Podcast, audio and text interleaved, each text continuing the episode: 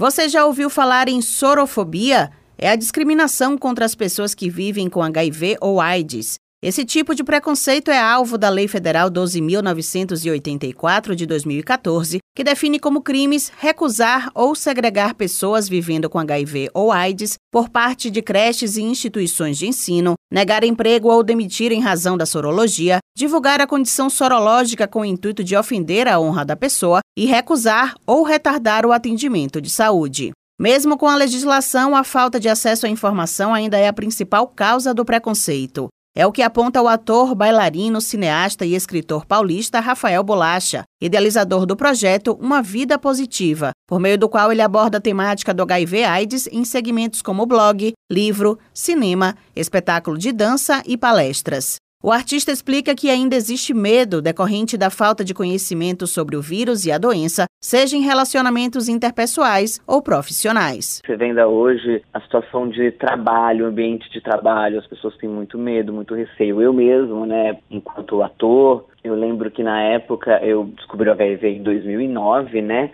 Então a gente também está falando de um outro período com outras informações e eu lembro que eu acabei me afastando do meu trabalho de artista por um período, porque eu achava que ia ficar complicado. E depois, quando eu retomei esse trabalho de artista, era um pouco difícil, porque eu comecei a já falar sobre o tema e colocar a minha cara, né?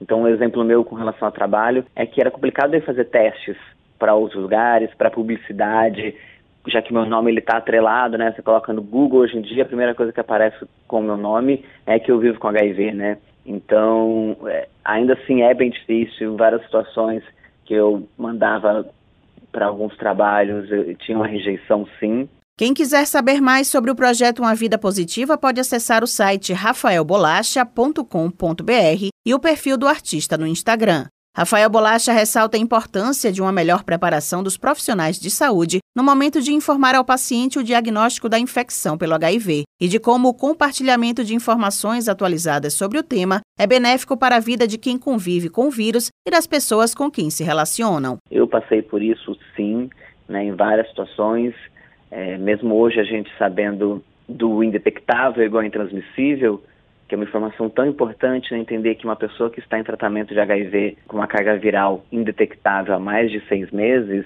já é comprovado que ela não transmite o vírus para ninguém. Mas essa informação tem que chegar às pessoas, né? E a gente ainda tem essa barreira ainda grande de informação. Mas, de fato, a gente tem ainda o preconceito muito presente. Ele acaba começando na hora do diagnóstico mesmo. Tenho falado muito com profissionais da saúde que na hora que vai dar o resultado, as pessoas às vezes colocam já enfatizam, olha, você não precisa contar para ninguém, não tem que contar para ninguém. E acho que colocam peso nisso, volta esse peso para quem está recebendo, está falando com a primeira pessoa, né? A pessoa está te dando o seu resultado. Ninguém merece passar por isso sozinho na vida. Outra ativista que usa a arte para informar é a produtora cultural e artista visual paulistana Micaela Cirino, que reflete sobre os estigmas e preconceitos em relação à AIDS e ao HIV por meio de pinturas, performance e intervenções urbanas em abordagens sobre o corpo negro feminino. Ela afirma que o trabalho artístico que desenvolve tem a proposta de acabar com o silêncio em torno do assunto. Nos meus trabalhos eu trago muito o diálogo sobre autonomia de informação, né, acesso à informação e um olhar para o que é o corpo negro vivendo com HIV dentro do contexto todo da sociedade, né. Tem uma performance que chama Cura, que ela consiste em um,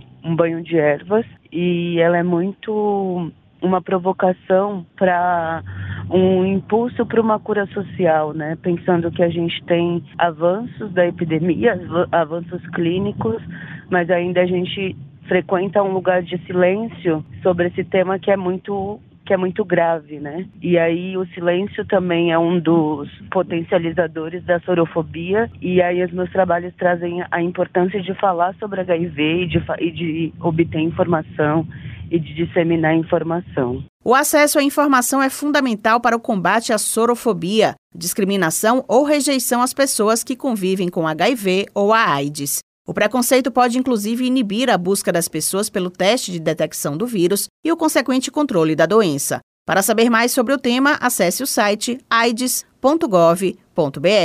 Thaís Seixas para Educador FM.